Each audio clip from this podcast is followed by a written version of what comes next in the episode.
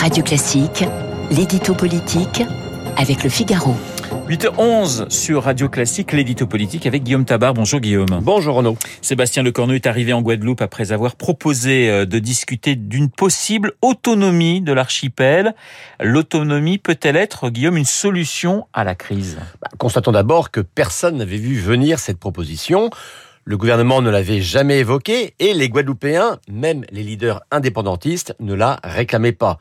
Il l'a réclamé d'autant moins qu'en 2003, les électeurs guadeloupéens avaient rejeté à 79% la proposition d'une assemblée territoriale unique, ce qui était un premier pas vers l'autonomie.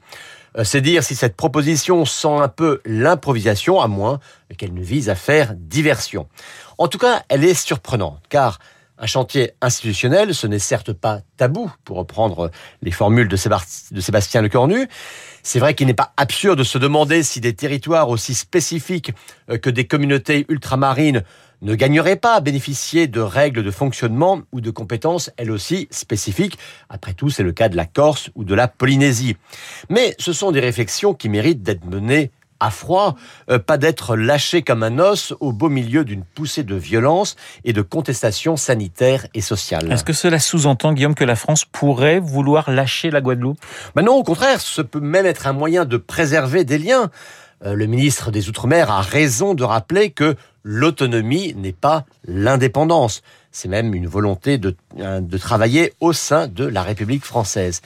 Mais il y a quand même un signal, et un signal qui ne se manie pas à la légère. Surtout à 15 jours d'un référendum en Nouvelle-Calédonie, pour le coup sur l'indépendance, mais ce référendum se déroule dans un climat qui est déjà très fébrile, et au moment où il faut convaincre la population calédonienne de ne pas couper les ponts avec la France, euh, qui sait si cette ouverture en Guadeloupe sur l'autonomie euh, ne risque pas d'être utilisée par ceux qui font en Nouvelle-Calédonie campagne pour l'indépendance. Alors d'autres garanties ont été données, notamment sur le report de l'obligation vaccinale. Cela peut-il faire baisser la tension en Guadeloupe? Écoutez, on va le voir très rapidement, mais cette concession-là est révélatrice de la faiblesse du gouvernement dans cette crise. Euh, il y a quelques jours, on nous expliquait qu'il ne dérogerait pas à l'obligation des soignants et des pompiers au nom du sérieux de la crise sanitaire et de la gravité particulière aux Antilles. Alors bien sûr, l'exécutif ne dit pas qu'il va céder sur le principe, mais reporter la mise en œuvre au 31 décembre, surtout dans le contexte actuel, lever les suspensions, les retenues de salaire qui s'appliquent partout ailleurs en métropole, c'est quand même faire une concession majeure, une concession un peu humiliante pour le gouvernement et qui de surcroît ne semble pas faire céder ni les soignants ni les pompiers qui refusent sur place la vaccination.